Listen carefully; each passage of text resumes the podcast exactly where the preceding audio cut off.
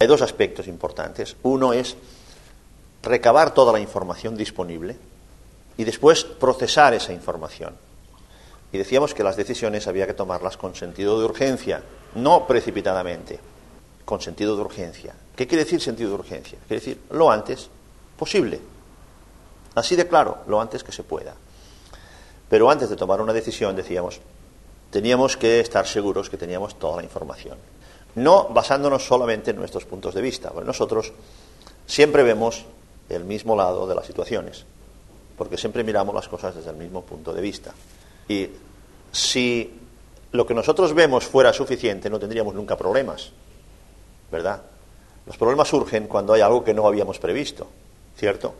Pues más plurales seamos a la hora de recabar la información, más visión de conjunto tengamos, más amplitud de criterios tengamos, no solo los nuestros, en una palabra, más información tengamos, menos probabilidades de equivocarnos. Pero no solamente es importante tener bien toda la información, hay otro punto determinante, que es cómo la procesamos. Y la información la procesamos a través de nuestra forma de pensar. Y decíamos, son las pobres formas de pensar las que mantienen a la gente pobre.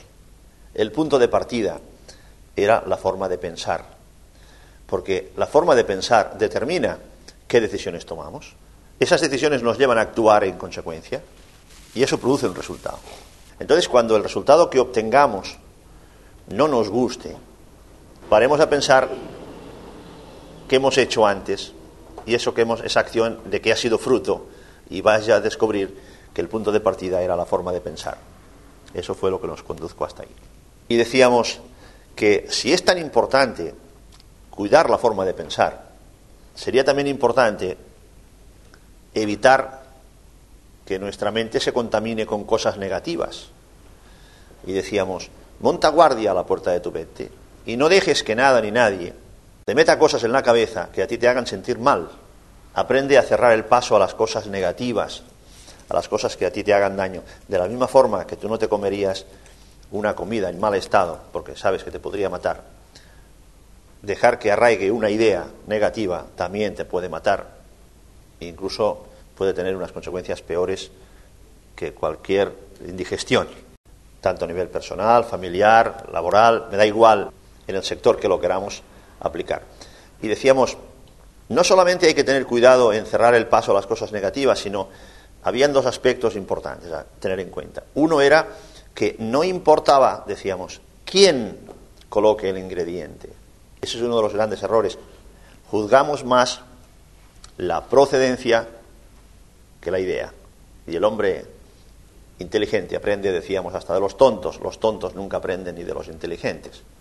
No hay que tener en cuenta quién, sino el qué, porque lo que te va a ayudar o lo que te va a matar no es quién lo puso, sino es qué pusieron. Y decíamos también que un poquito de mal puede estropear un montón de bien. No es necesario hacerle muchas cosas feas a otro para perder su amistad. No es necesario cometerle muchos fallos a un cliente para perderlo. Con una sola cosa que hagas mal, se rompe la confianza.